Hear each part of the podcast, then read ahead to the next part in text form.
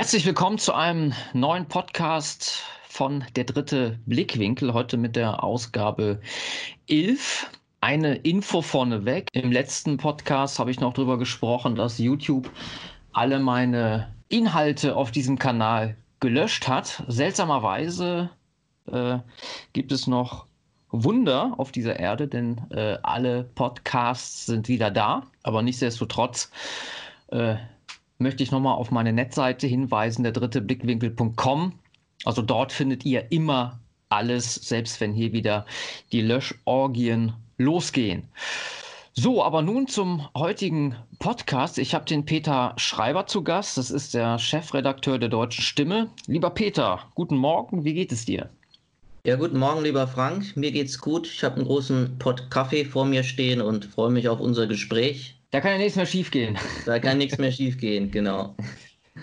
Gut, ja, kommen wir mal zu eurem Magazin jetzt. Also was mir zuallererst auffällt, ist, dass sich das Format geändert hat und zwar von einer Zeitung in ein Magazin. Und meiner Meinung nach äh, hat sich die Veränderung sehr positiv auf das Gesamtwerk äh, ausgewirkt. Was war für dich oder für euch äh, ausschlaggebend für diesen Formatwechsel? Ja, wir haben uns überlegt, ähm, dass letztlich die sehr guten Inhalte, die wir in der Zeitung auch in der Vergangenheit schon angeboten haben, ähm, eigentlich gar nicht so diese Würdigung erfahren, die sie erfahren müssten. Einfach aufgrund der Optik, der Haptik äh, des Ganzen, wie wir es halt in der Vergangenheit angeboten haben in diesem Zeitungsformat. Und ähm, haben eben aus unserer Marktanalyse heraus auch ähm, gesehen, dass der Trend in Richtung Magazinformat äh, geht und wollten einfach gewissermaßen diese geistige Substanz, die, die wir da darbieten in der deutschen Stimme, jetzt auch mal in einer sehr viel ansprechenderen Form äh, präsentieren und haben gesagt, das wird der richtige Weg sein, dann jetzt hier auch Magazin umzustellen. Und ähm, ja, ich muss sagen, dass also die ersten Reaktionen in den letzten Wochen nach Erscheinen der ersten Ausgabe äh, dieser Einschätzung auch bestätigen. Hm, genau, das wäre eigentlich meine nächste Frage, wie das denn angekommen ist. Äh, so ein vollfarbiges Magazin, das habe ich gerade äh, vor mir. Man sieht ja eigentlich, dass äh, so dieses typische Zeitungsformat, würdest du sagen, dass das immer weiter verschwindet, weil alles an Publikationen die auch aus dem rechten Lager kommen, sei es jetzt Kompakt oder äh, Akadi oder äh, zuerst ja auch schon länger, äh, die sind ja direkt in diesem Magazinformat. Ne? Also denkst du eher, dass so diese, dieses typische Zeitungsformat eher am Schwinden ist, kann man das so sagen? Und dass man eher so auf diese, auf diese Vollfarb, Hochglanz und vielleicht mit Veredelungstechniken wie noch äh, der Werkkodex ähm, mhm. da aufwarten können? Ja, ich denke schon, dass das ein allgemeiner Trend ist, der also jetzt nicht nur ähm, die nationalen Publikationen betrifft, sondern ganz allgemein den Medienbereich. Äh, dass man sagen kann, äh, die klassischen Zeitungsformate geraten immer mehr unter Druck. Es ist aber auch ein psychologisches äh, Moment dabei, weil mit dem Zeitungsformat verbindet man knallhart tagesaktuelle Berichterstattung. Und tagesaktuelle Berichterstattung ist aber etwas, was wir natürlich als äh, monatlich erscheinendes Periodikum ähm, ja halt nun mal nicht bieten können. Das heißt, wir geben eigentlich, wenn wir jetzt das als Zeitung rausgeben, gewissermaßen ein Versprechen ab, was wir nicht äh, einlösen können. Ähm, und andererseits ist es so, dass die Leute sich ähm, über äh, tagesaktuelle Dinge eben immer stärker im Netz informieren. Also dieses schnelle Aufnehmen von tagesaktuellen Informationen, das geschieht natürlich fast ausschließlich mittlerweile übers Netz. Ausnahme sind vielleicht regionale Nachrichten, die man sich dann halt noch aus der jeweiligen Tageszeitung holt. Aber alles andere äh, geschieht übers Netz und über die sozialen Medien. Äh, während eigentlich so diese Zielgruppe, die sich eingehender, ähm, tiefgehender, analytischer mit bestimmten Themen befassen möchte, das ist dann eben eigentlich auch dieses, ähm, diese Magazinzielgruppe zugleich und äh, deshalb äh, passt das jetzt, glaube ich, einfach viel besser äh, durch diese Umstellung. Mhm. Ja, es ist tatsächlich ein Phänomen. Also äh, auch die großen Magazine, aber auch äh, Zeitungen generell, die verzeichnen ja schon seit einiger Zeit einen Trend äh, der Auflagenverkleinerung. Gerade ja. weil eben auch jedes Magazin bietet ja parallel auch die Inhalte auf ihren, auf ihren Netzseiten an, egal ob Spiegel, Fokus oder was auch immer. Äh, der Vorteil ist natürlich, dass man dort äh, auch seine Meinung kundtun kann, zumindest äh, zu einem gewissen Grad, ja. bis nämlich die Kommentarspalten äh, geschlossen werden. Genau, das ist ja zu diesem Punkt, genau. Genau, das ist ja auch ein interessantes äh, Phänomen. Also selbst Menschen, die sich über die äh, Mainstream-Medien informieren. Das heißt ja nicht automatisch, dass sie damit mitgehen. Ja, also es gibt so und so viel, weiß ich mhm. nicht, Millionen Auflage äh, von der Bild-Zeitung, aber viele kaufen sich ja die Bild-Zeitung und widersprechen. Klar, die Bild ist so ein, so ein Massenmedium, was die Menschen auch konditioniert. Das merkt man selbst, wenn man mit Leuten spricht, äh, die ständig Bild lesen. Die haben auch dieses, dieses Bild, äh, Bildbild im wahrsten Sinne mhm. des Wortes, ja. dieses Weltbild der Bild verinnerlicht. Und ähm, das prägt natürlich. Ne? Medien prägen, das wissen wir. Und deswegen sind alternative Medien ja auch eben so ein, so ein wichtiges äh, Schlachtfeld, hätte ich fast gesagt, um dort halt eben Parodie zu bieten. Natürlich in dem Umfang, wie es uns äh, möglich ist. Und ja. da kommen wir direkt zum nächsten. Und zwar ähm, über weitere Veränderungen bei der deutschen Stimme. Ihr habt ja neben der Printausgabe auch äh, eine Netzseite und einen Videokanal, die STV. Äh, was ja. gibt es denn von dort zu berichten? Ja, also wir haben gesagt, wenn wir die deutsche Stimme neu starten, wir haben das ja als Neustart äh, betitelt, dann genügt es nicht einfach nur das Format zu ändern, sondern äh, wir müssen eigentlich jeden Stein mal umdrehen und schauen, wo wir noch was ähm, verbessern und verändern können und haben das halt verbunden dann logischerweise mit äh, eben äh, einer völligen Neugestaltung der Netzseite unter deutschestimme.de und auch der Videokanal ist ja längere Zeit ähm, ja ein bisschen eingeschränkt gewesen in seiner Frequenz und äh, in der Machart zuletzt. Und da haben wir gesagt, äh, auch hier bedarf es eines, äh, eines Neustartes. Wir haben ein paar neue äh, Mitarbeiter hinzubekommen, die sehr ähm, engagiert sind, die sehr stark Initiative zeigen und dies uns auch möglich machen mit den Mitteln, die wir halt haben. Du hast es ja schon angesprochen. Die sind ja nun mal nicht unendlich. Mit den Mitteln, die wir haben, eben dann doch was sehr Gutes auf die Beine zu stellen. Und da sind wir jetzt gerade dran. Wir bauen äh, in Riesa ein neues äh, Studio auf für die STV wo wir dann spezielle Formate dann auch drehen können, so Diskussionsformate etc. Und wie gesagt, die Netzseite ist ähm, völlig neu, sieht jetzt sehr viel aufgeräumter äh, aus, weil das natürlich auch klar ist, wenn man so einen Neustart macht im äh, Printbereich, dann sollte sich das dann auch im Netz demzufolge widerspiegeln. Mhm. Ja, das ist ein konsequenter äh, Schluss äh, daraus. Ähm, ich werde auf jeden Fall in der Videobeschreibung auf die Netzseite von der deutschen Stimme und den Videokanal verweisen. Also an die Zuschauer, Zuhörer, schaut euch das auf jeden Fall mal an. Und dann würde ich sagen, kommen wir jetzt mal zu einigen Themen, ja, der nicht mehr ganz aktuellen Ausgabe. Wir mussten ja unseren Podcast-Termin äh, nach hinten verschieben. Ja. Aber dennoch, ähm, die Schwerpunkte in der mittlerweile vorletzten, äh, das ist äh, etwas, was jetzt, ähm, ja, das kennen wir ja schon etwas länger, zum Beispiel der neue äh, Totalitarismus. Antifa-Republik heißt äh, das ist der Leitartikel. Und äh, ja, ich glaube, da können wir beide nach äh, äh, 25, über 25 Jahren politische äh, Arbeit ja so einiges äh, berichten. Ne? Also gerade mit meinen äh, Medieninhalten, Kanallöschung von ja. Oktober letzten Jahres. Plötzlich ist alles weg. Man investiert eine Menge, Menge Arbeit rein. Und ich denke mal, auch was die deutsche Stimme betrifft, kannst du da sicherlich auch einiges berichten. Ja, das könnte ich. Ähm, eigentlich mache ich das gar nicht immer so gerne, weil ich andere nicht auf Ideen bringen möchte, was man noch so alles an Gemeinheiten äh, äh, uns gegenüber äh, machen kann. Ja, also wir haben diese Probleme auch alle gehabt, die du äh, hast. Jetzt nicht bei YouTube, aber das, da kann man eigentlich die Uhr nachstellen, wann sowas passiert. Nämlich in dem Moment, in dem man dann wieder etwas erfolgreicher äh, auftritt, werden andere aufmerksam und dann geht das los.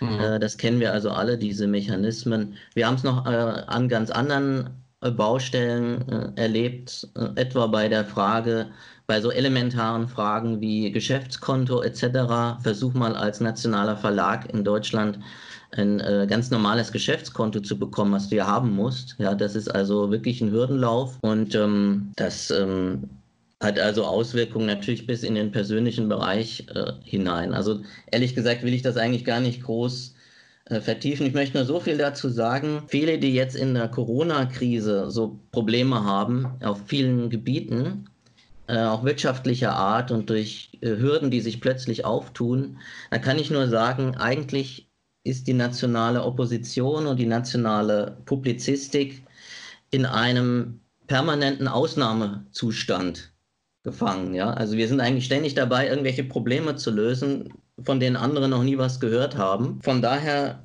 muss ich sagen, dass sich diese Verschärfung der Lage jetzt auch gar nicht so dramatisch auf uns auswirkt, weil wir sowieso ständig damit beschäftigt sind, äh, mit solchen Dingen irgendwie zurechtzukommen und, und, trotzdem unser, in Anführungsstrichen, Geschäft zu machen oder unseren politischen Auftrag zu erfüllen.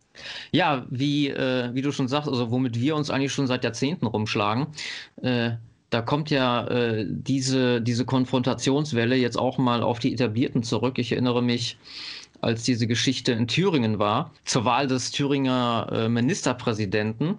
Da äh, ging es ja dann auch so weit, dass sogar äh, FDPler äh, mal in den Genuss kam, wie so die Antifa mit äh, vermeintlich politischen Gegnern äh, umzugehen weiß. Ja, also da gab es dann Attacken FDP und ihre Familien wurden angespuckt, angegriffen und äh, da gab es dann auch natürlich aus ihrer Sicht ja. totales Entsetzen. Das kann ja wohl nicht sein, wo unser einer eigentlich müde lacht, weil wir es überhaupt nicht anders kennen. Ne? Ja, so sieht's aus. Und vielleicht, ich meine, ich wünsche das niemandem, dass ihm sowas passiert, aber andererseits ist es vielleicht mal nicht schlecht, wenn der ein oder andere aus dem Kreis der Etablierten äh, mal die Medizin äh, zu schmecken bekommt, die er äh, uns sehr gerne verabreicht sonst oder ähm, sagt er, ähm, wenn euch das passiert, ähm, ihr habt es ja nicht anders verdient, weil ihr seid ja Faschisten oder was auch immer dann eben äh, rausgeholt wird an, äh, als Totschlagvokabel.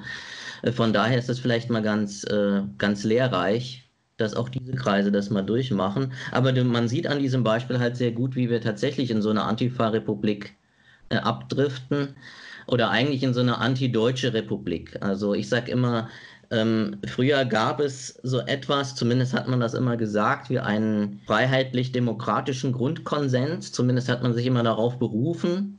Ja, aber man gibt sich immer weniger Mühe, äh, so zu argumentieren, sondern äh, eigentlich hat man sich auf eine Art äh, antideutschen Grundkonsens oder Antifa-Grundkonsens äh, geeinigt mittlerweile, gewissermaßen von CDU bis Linke. Und das wird jetzt immer deutlicher. Hm, genau, und da wieder das Schlagwort neuer Totalitarismus, äh, was mir auch gerade einfällt, du sagst, das zieht sich äh, äh, bis ins Privatleben, ähm, wenn die politische Arbeit sabotiert wird. Ich hatte auch vor kurzem, wurden meine PayPal-Konten äh, deaktiviert, also mein Geschäftskonto einmal vom Sonnenkreuzversand, aber auch gleichzeitig mein privates. Und da sieht man auch wieder diese Gefahr des gläsernen Bürgers. Die haben wahrscheinlich PayPal geschaut, Frank Krämer, ja. Dann gucken wir mal, was der sonst noch irgendwo bei uns an, an Konten hat. Und da wird dann nicht mehr unterschieden. Äh, also erstmal abgesehen davon, dass der Vorwurf natürlich vollkommener Unsinn ist gegen irgendwelche Geschäftsbedingungen, Rassismus und der ganze Kram. Alles, was ich mache, äh, ist zum einen äh, strafrechtlich überhaupt nicht relevant und zum anderen äh, ist ja diese, diese, diese Vorwürfe, diese Klischees ich glaube, äh, es gibt keinen, bei dem es wahrscheinlich weniger greift. Also dieser äh, Rassismus in Form von Rassenhass oder, oder Chauvinismus oder Hassrede, was so ein Gummiparagraph ist, gerade von YouTube und den, und den anderen äh, Plattformen. Dass äh, also auch dadurch äh, diese, diese, diese Gläsernheit äh, alle Bereiche des persönlichen Lebens eben betroffen werden. Ne? Und das Richtig, ist auch ja. wieder dieser neue Totalitarismus und auch was die sogenannte Bundesregierung hat verlautbaren lassen, ähm, was man wahrscheinlich auch als als neue Realität nach dem Corona-Wahnsinn bezeichnet. Ähm, da kommen wir ja auch noch drauf zu sprechen. Also diese Aushebelung der Grundrechte, dann, äh, was uns wahrscheinlich bevorsteht, äh, Zwangsimpfungen. Also man muss sich so eine Impfdosis abholen, um am gesellschaftlichen Leben äh, teilnehmen zu dürfen. Ja, das sind auf jeden Fall Themen, die gerade aus nationaler Sicht in den Mittelpunkt gestellt werden müssen. Äh, das ist ja auch unter anderem Teil der, der aktuellen Ausgabe von euch, nämlich ja. ähm, das Ende der Globalwirtschaft. Und ja. hier sehen, oder wie würdest du jetzt die Sache, was wir gerade aktuell erleben, diese ganze Corona-Geschichte äh, mit der Globalwirtschaft, mit der Globalisierung der sogenannten in Verbindung bringen und was sind die Lehren, die wir daraus ziehen? Ähm, darf ich ganz kurz nochmal zum Thema Totalitarismus zurückkommen? Natürlich. Ja, ähm, weil ein Aspekt, äh, man könnte jetzt ganz viel dazu sagen, aber ein Aspekt ist, glaube ich, ganz wichtig. Äh, das ist der Umstand, dass das immer mehr Eingang findet, äh, diese antifaschistische Staatsräson äh, auch in das Recht. Also da haben wir auch in der April-Ausgabe ein Interview drin mit ähm, dem Rechtsanwalt Peter Richter. Das ist eigentlich das Gefährliche an der Entwicklung, auch das Neue an der Entwicklung. Diese Antifa-Tendenzen haben wir schon lange in unserer Republik. Aber dass es zunehmend auch zum Maßstab für Rechtsprechung wird und auch Eingang findet in, Land in Verfassungsrecht, oder zum ja, Beispiel Sachsen, in der ne? Landesverfassung wie äh, in Sachsen-Anhalt, ne, der neue Artikel 37a, der quasi Antifaschismus zum Staatsziel erhebt, das ist eine neue Qualität, weil damit die Entrechtung anders, politisch Andersdenkender nämlich beginnt und gewissermaßen äh, eben auch ähm, äh, rechtlich gerechtfertigt wird. Ob das nun dann ähm, objektiv betrachtet verfassungsrechtlich in Ordnung ist oder, oder nicht, ist eine andere Frage, aber es ist, äh, das ist mit Sicherheit nicht, aber ähm, wenn ich nicht mehr vor Gericht ziehen kann und sicher sein kann, dass ein verfassungswidriges Gesetz oder verfassungswidriges Handeln auch als solches eingeschätzt wird und dass ich dann auch Recht bekomme, dann bin ich verloren, dann bin ich entrechtet als andersdenkender Bürger. Und das ist genau das, was du erlebst, was wir erleben und was aber auch, äh, auch möglicherweise als, ähm, als das, was zurückbleibt nach dieser Corona-Geschichte, äh, ganz, ganz viele Bürger erleben werden, wenn die äh, Bürgerrechte einmal suspendiert sind, einmal außer Kraft gesetzt sind, dann bleiben sie auch zum großen Teil vermutlich außer Kraft gesetzt. Und sich dagegen dann zu wehren, das wird dann immer schwerer. Genau, und das ist dann wahrscheinlich das, was äh, man uns als äh, neue Realität verkaufen will, denn so eine Grippewelle, die kommt ja jedes Jahr aufs Neue und das heißt, äh, das ist ja so ein Hebel, den man immer wieder ansetzen kann oder dann vielleicht auch, wie du schon sagst, als äh, Dauerzustand installiert. Ne? Und natürlich immer nur zum Wohle äh, von uns allen. Ne? So muss man uns das ja verkaufen. Und so ist das ja, ja, auch in diesen ganzen Dystopien, die wir kennen. George Orwell, diese ganze Überwachung, das macht man ja nur, um uns zu schützen vor irgendetwas und vor irgendwem, um uns das schmackhaft zu machen und natürlich die, die diese Maßnahmen äh, durchdrücken, in äh, moralisch glänzendem Licht darstellen zu lassen. So sieht das aus, ja. Genau. Mhm.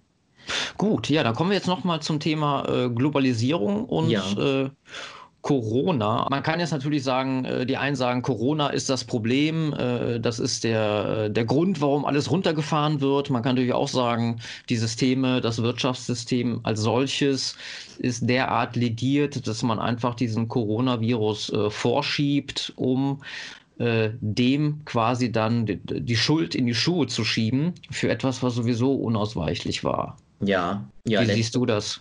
Also letzteres würde ich doch äh, unterstreichen wollen. Also ähm, jeder Beobachter, jeder, der sich ein bisschen äh, mit den Finanzmärkten beschäftigt äh, hat oder auch mit der äh, Entwicklung in der Realwirtschaft, die jetzt zuletzt also auch schon in den letzten Jahren prekär war, der ähm, oder wo es zumindest entsprechende Anzeichen gab, der wird, äh, der wird uns recht geben, wenn wir sagen, oder recht geben müssen, wenn wir sagen, dass ähm, in vielen Bereichen es bereits äh, spitz auf Knopf stand und Corona eigentlich nur äh, gewissermaßen dieser kleine, ja, ich sag mal, so ein, so ein Dartpfeil war, den man auf den Luftballon geworfen hat, der äh, äh schon ähm, kurz vorm Platzen stand, weil er zu doll aufgeblasen wurde durch dieses Fiat-Money-System, also diese künstliche Erschaffung von, äh, von Geld. Und äh, Corona hat das nur zum Platzen gebracht und jetzt äh, kippen die Dominosteine sozusagen äh, um und jetzt wird alles wieder geerdet, in gewisser Weise vermutlich.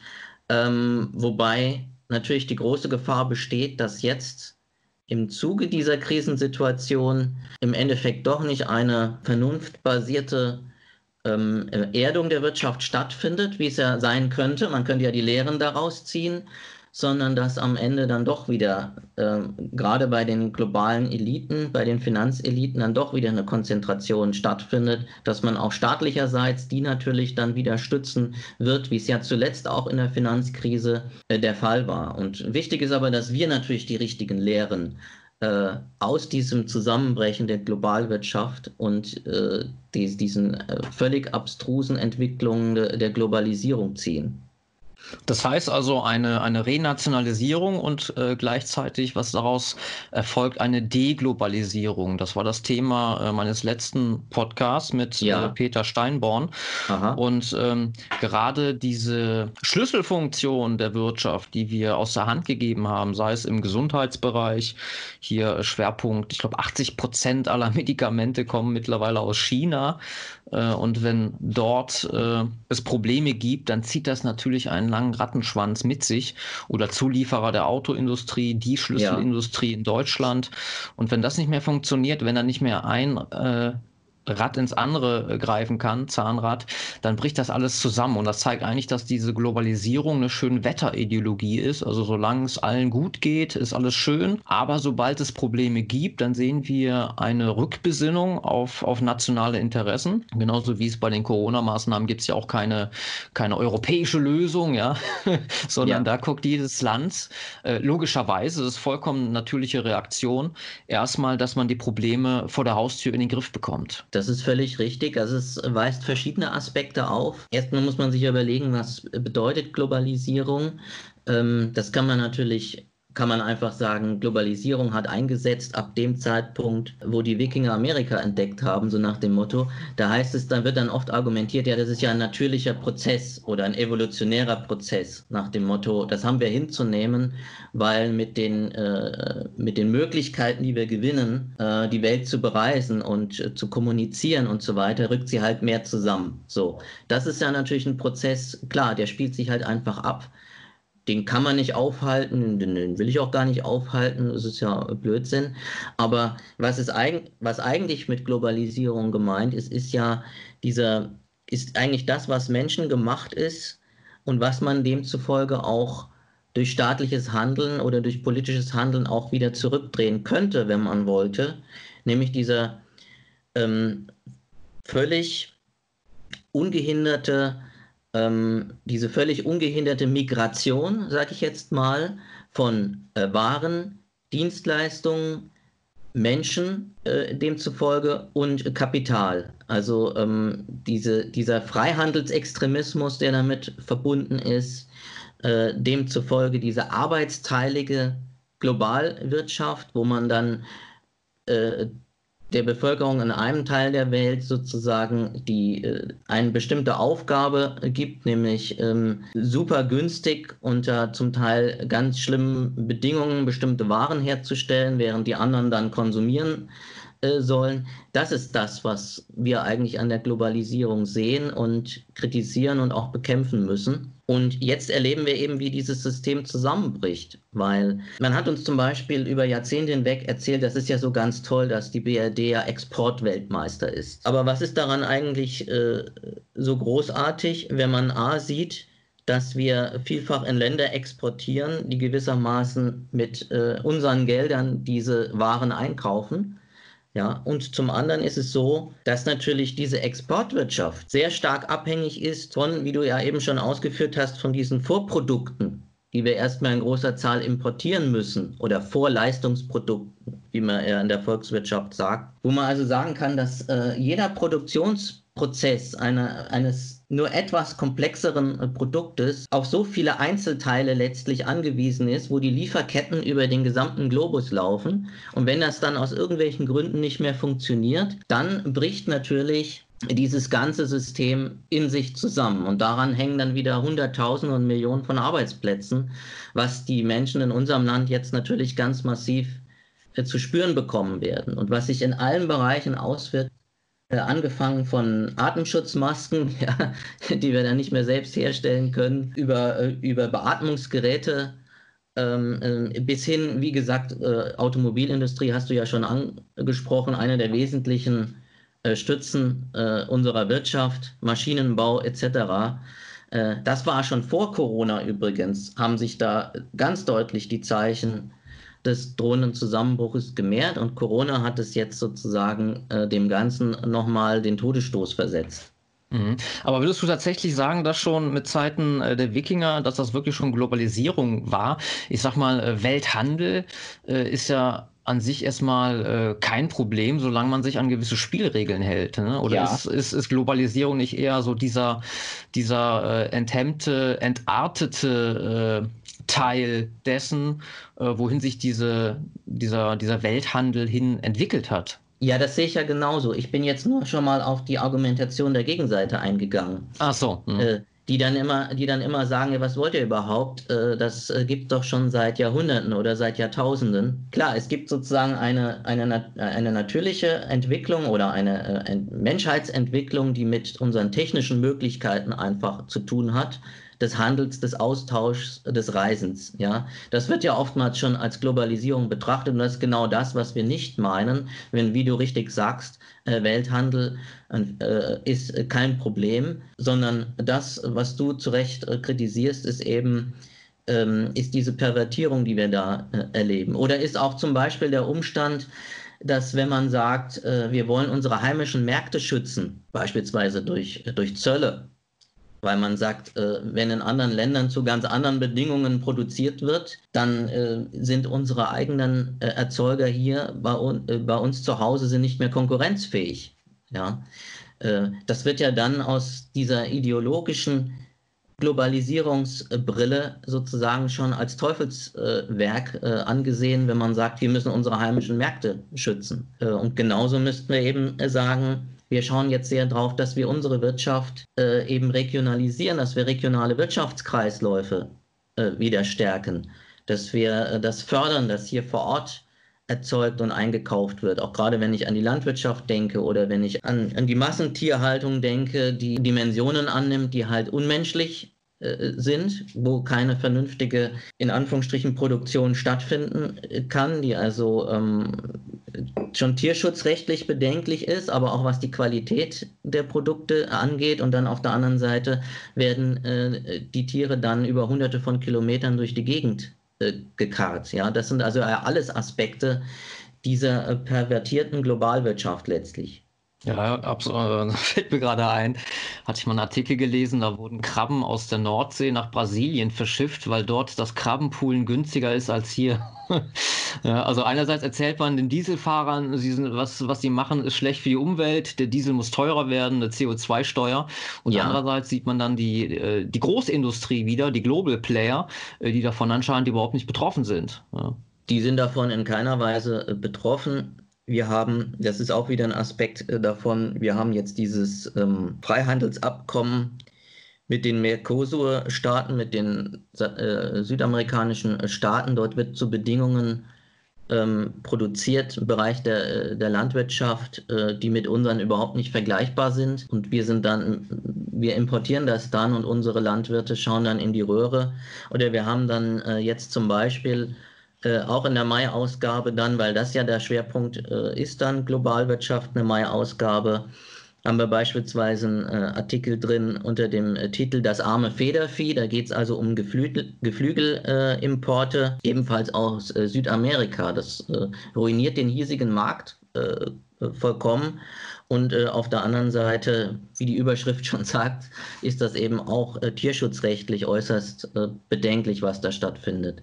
Ja, und dieser Zwang, äh, das dann auch noch abzunehmen. Ne? Ich erinnere mich noch, äh, das ist jetzt schon äh, zehn Jahre her, meine Frau war schwanger und äh, da ging es um Babynahrung aus Italien.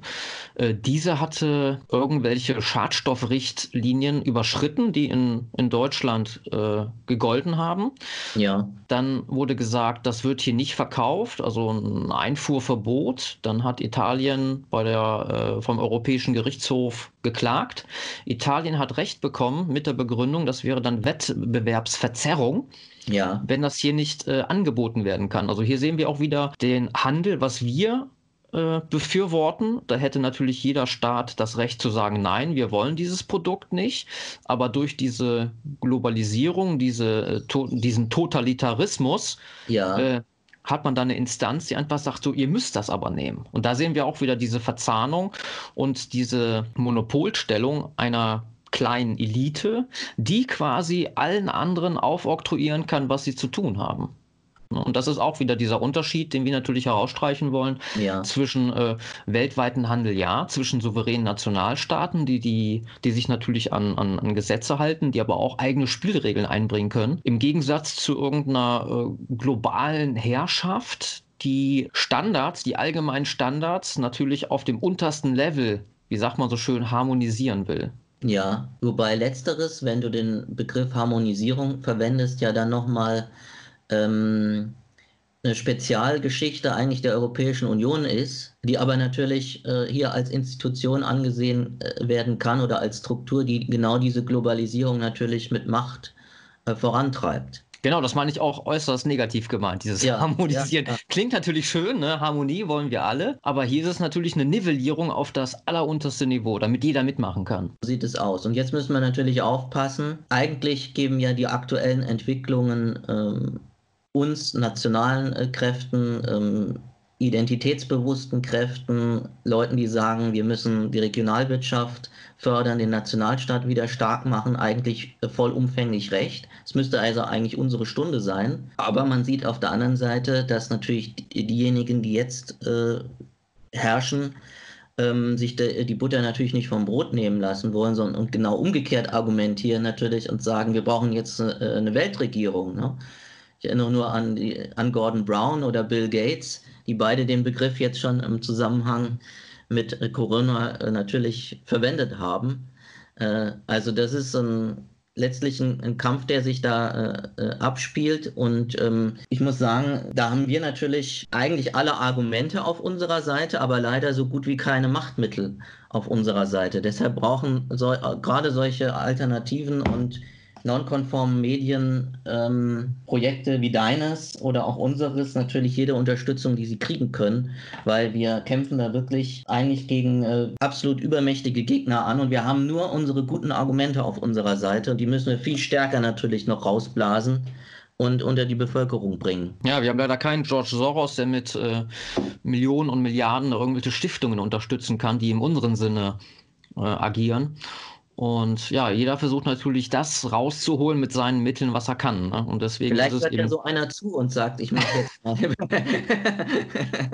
ja, warum nicht? So, so ein Gegenmedienimperium. Ne? Ja. Das muss es ja äh, als, als Gegenmaßnahme, müsste es das durchaus geben, um äh, tatsächlich ja auch äh, für die Vielfalt äh, im Meinungssektor zu sorgen, die ja gerade in der BRD äh, so hochgehalten wird. Ne? Man spricht ja immer von Vielfalt, Meinungsvielfalt, Vielfalt der Kulturen. Ja. Und das ist ja dieser Orwell-Sprech. Im Grunde genommen meint man ja genau das Gegenteil. Ne? Nur es klingt halt schöner. Man muss es den Leuten ja verkaufen, Marketing betreiben. So ist es. Das ähm, kriegt ja jeder ähm, Heranwachsende eigentlich sogar schon mit, äh, ähm, wenn er ein bisschen kritischer ist oder äh, ein bisschen wacher durchs Leben äh, geht.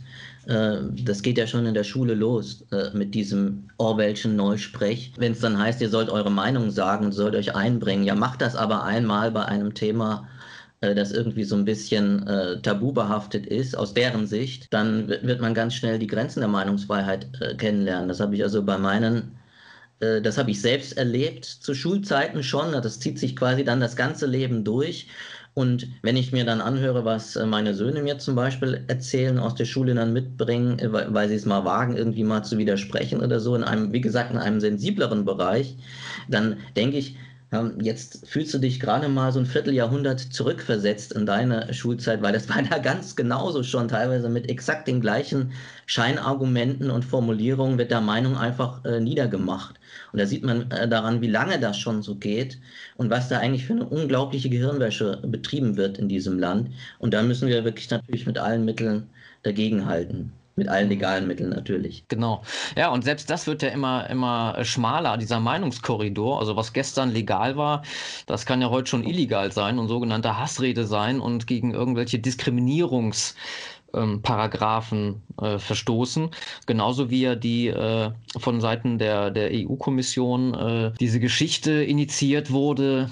Zum einen, dass natürlich die Ansiedlung von Afrikanern in Europa, das darf man mittlerweile auch gar nicht mehr äh, kritisieren Ne? Das mhm. ist ja dann schon, schon illegal. Dann spricht man sich dafür aus, schwarze Identifikationspersönlichkeiten in den Medien mehr äh, einzubinden, ja. um halt eben den äh, Neuankömmlingen das zu bieten, was man uns nämlich verwehrt, nämlich eine, eine Identifikation, Identität. Ne? Uns erzählt man ja, ähm, es gibt gar keine Weißen, wo fängt die weiße Rasse an, wo hört sie auf. Ja. Genauso gibt es ja keine Geschlechter, das kann man sich ja alles aussuchen.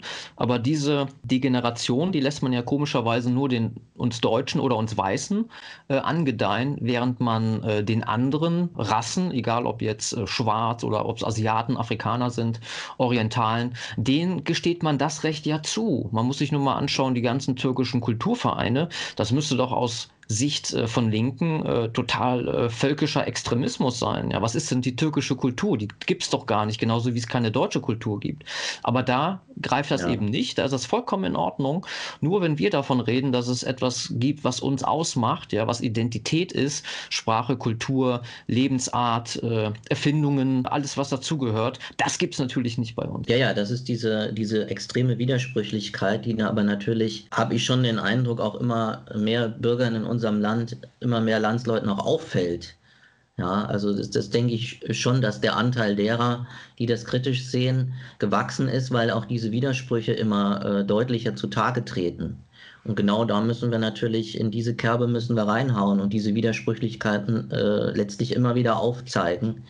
Weil ähm, letztlich ist es so, dass auch äh, andere Regime, sage ich mal, äh, die sind ähm, an ihren Widersprüchlichkeiten zugrunde gegangen oder äh, deren Macht ist an ihrer Widersprüchlichkeit letztlich gescheitert, äh, daran, dass Anspruch und Wirklichkeit eben so weit auseinandergefallen sind. Und äh, diese Bundesrepublik mit ihrer ähm, geradezu schon ähm, pseudoreligiösen Verehrung äh, des Begriffes ähm, Demokratie auf der einen Seite und andererseits der gelebten Demokratie, nämlich äh, der, der real existierenden fast Diktatur in dem Land. Also das ist schon ein extremer Widerspruch, der, denke ich, auch immer äh, mehr Menschen äh, auch bewusst wird. Mhm, zumal der Begriff Demokratie, äh, da könnte man jetzt natürlich ein neues Fass aufmachen. Was ist Demokratie? es gab die DDR, die Deutsche Demokratische Republik. War das die Demokratie? Es gibt die Demokratische Republik Kongo. Ist das Demokratie? Äh, es gibt äh, Amerika als das demokratische Land. Ähm, dann die BRD soll ja auch demokratisch sein. Das müssen wir jetzt nicht ausdiskutieren, ja. aber ich meine, ich habe schon selbst einen Begriff, äh, mit dem Begriff Demokratie habe ich halt ein Problem, ne? weil da fallen mir als erstes die, die Atombomben von Hiroshima und Nagasaki ein, der Überfall auf den Irak, auf den Vietnam, äh, Plünderung der dritten ja. Welt und äh, das Thema Globalisierung, ne, was natürlich ja. sehr nachteilig ja. ist für, für alle Menschen auf dieser Welt. Bei der Globalisierung gibt es eigentlich so gut wie nur Verlierer, außer dieser kleinen Randgruppe von, von äh, Nutznießern, die da natürlich die Fäden in der Hand haben. Aber gut, egal, das müssen wir jetzt nicht noch äh, äh vertiefen. Ich, ich äh, kenne ja deine Position dazu und ich glaube, da, das ist ein Punkt, wo wir so äh, nicht hundertprozentig äh, einer Meinung sind, ist ja aber auch nicht schlimm, weil wir ja freiheitlich denken sozusagen. Also ich habe mit dem Begriff der Demokratie äh, jetzt kein Problem. Mir sind aber diese diese Problematik ist mir natürlich schon bewusst, wer sich alles auf, äh, wer alles diesen Begriff letztlich sowieso eine Monstranz vor sich herträgt und was dann letztlich drinsteckt. Man, man muss sehen, jede Denkrichtung, jedes System, jede Denkrichtung be beherbergt in sich sozusagen den Keim seines eigenen Untergangs oder sozusagen den, den Widerspruch in sich, an dem es zugrunde gehen wird. Ja, wenn zum Beispiel eine Bewegung auftritt, die sagt, wir wollen die Demokratie nicht haben, weil wir diese, die Teilung des Volkes in verschiedene äh, Fraktionen sozusagen nicht wollen, sondern eine klare Herrschaft zum Wohle des Volkes. Und am Ende dieser Entwicklung steht dann eine Partei, wo Parteiapparatschicks dann über die gesamte Gesellschaft äh, herrschen, äh, dann ist das auch wieder die andere Seite, ja, wo Leute mit einem bestimmten Anspruch antreten, aber letztlich dann an ihrem eigenen Anspruch äh, scheitern. Und so wird es mit der Bundesrepublik auch sein. Sie hält die Demokratie so stark nach oben, sie wird daran scheitern, dass sie dieses Versprechen, im Endeffekt dieses Versprechen von Meinungsfreiheit äh, nicht einhalten wird können. Sie wird an ihren eigenen Widersprüchlichkeiten zugrunde gehen. Mhm. Ja, nur was mich halt so immer so ein bisschen stört, ist, äh, wenn es dann Leute gibt, äh, die dann sagen, also generell halte ich den Begriff Demokratie sowieso für verbrannt. Und wenn dann äh, mhm. Leute sagen, das sind ja gar nicht die echten Demokraten, wie sind die Demokraten, dann äh, das ist für mich sowas von, von, von überflüssig, ja. Also dann würde ich ja. lieber mal einen anderen Begriff, vielleicht eine Meritokratie mal ins Spiel bringen, ja. Die Herrschaft der äh, derer, die äh, Fachwissen haben, die die Kompetenz besitzen, ja. Das ja. ist ja eine Meritokratie, ja. Und in einer, in einer Demokratie, in einem egalitären System, was wir heute haben, das ist ja ein Rotationsprinzip. Ja, da kann äh, die die äh, Familienministerin, äh, die kann dann auf jeden Fall, die kann dann ganz einfach auch äh, Außenministerin sein. Und das ist so wie die Putzfrau heute äh, morgen schon die die im Vorstand von von Sony sitzen kann. Also überhaupt gar keine Kompetenz besitzen muss. Wo, wo soll sie die auch herhaben? Sondern man ja. hat den Eindruck, dass sie einfach nur von irgendwelchen Lobbygruppen was vorgesetzt bekommt. das plappert sie dann als Sprechpuppe hinterher und unterschreibt dann irgendwelche Gesetze. Ne? Das macht so den Eindruck, was so diese Demokratie, die man auch gerne als Demokratur bezeichnen kann, ihm ausmacht. Und klar, überall ist immer ein Funken Totalitarismus das sehe ich ein.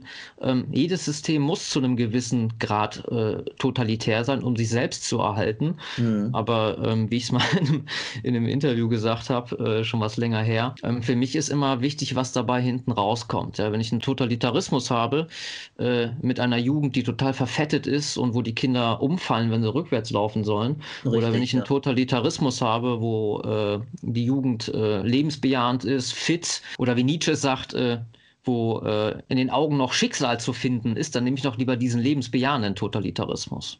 Aber gut, jetzt kommen wir wieder zu weit ab vom äh, eigentlichen Thema. Können wir ja ein ähm, anderes Mal vertiefen. Ja, sehr gerne, sehr gerne. gerne. Ja, super, Peter. Ähm, war auf jeden Fall ein super interessantes Gespräch. Wir kommen jetzt mal zum Ende. Und äh, hast du unseren Zuschauern und Zuhörern noch was am Ende mitzuteilen? Ja, also zunächst einmal möchte ich dir nochmal ganz herzlich danken für die Einladung äh, zum Gespräch. Also ich habe das auch als sehr interessant empfunden, würde es auf jeden Fall begrüßen, wenn wir das irgendwann nochmal fortsetzen können, vielleicht auch über solche Themen wie Demokratie diskutieren könnten, was wir ja vorhin angeschnitten haben. Einen Appell hätte ich natürlich noch an unsere Zuhörer. Es hat ja jeder mitbekommen, dass wir jetzt im Zeitschriftenhandel große Probleme haben. Wir haben natürlich jetzt äh, ähm, mit dem, unserem neuen Magazin sind wir jetzt auch gestartet, natürlich an den Kiosken, also im Zeitschriftenhandel, im Bahnhofsbuchhandel etc. Aber wir haben natürlich äh, diesen Beginn, diesen Start genau auf den Punkt gelegt, äh, als ob wir es geplant hätten. Es war aber nicht geplant, äh, wo ge gewissermaßen äh, mehr oder weniger der Höhepunkt dieser Corona-Krise äh, einsetzte mit den ganzen Ausgangsbeschränkungen. Es haben äh, Bahnhofsbuchhandlungen geschlossen, es haben Zeitschriftenhändler Insolvenz angemeldet.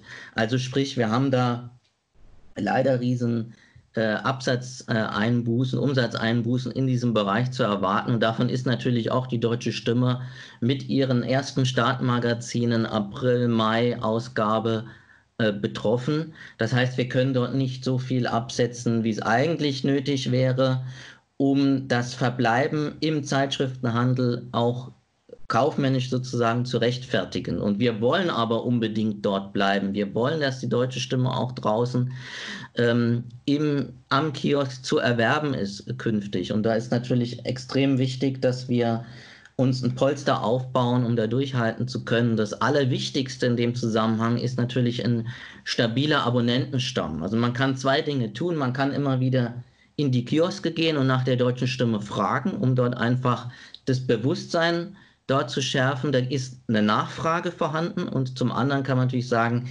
äh, ich abonniere die deutsche Stimme, weil das sind dann Einnahmen, mit denen wir planen können und das ist einfach dann für unsere journalistische Arbeit einfach langfristig auch sehr, sehr wichtig.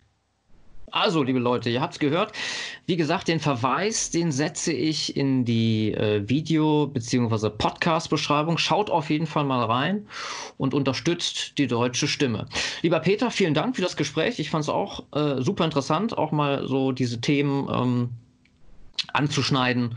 Äh, Gerade äh, Thema äh, Demokratie, diese Monstranz, die man uns immer hier vorhält. Das Ende der Geschichte ist die Demokratie. Es gibt nichts Besseres. Ich sehe es ein bisschen anders. Und äh, gut, da ja. haben wir jetzt mal angeschnitten und vielleicht gehen wir dann ein andermal äh, etwas tiefer drauf ein. Ich wünsche dir auf jeden Fall ein, ein schönes Wochenende. Vielen Dank für das Gespräch und ja, alles Gute. Lieber Frank, dir auch alles Gute, halt die Ohren steif und dir auch schönes Wochenende. Ne? Bis dahin.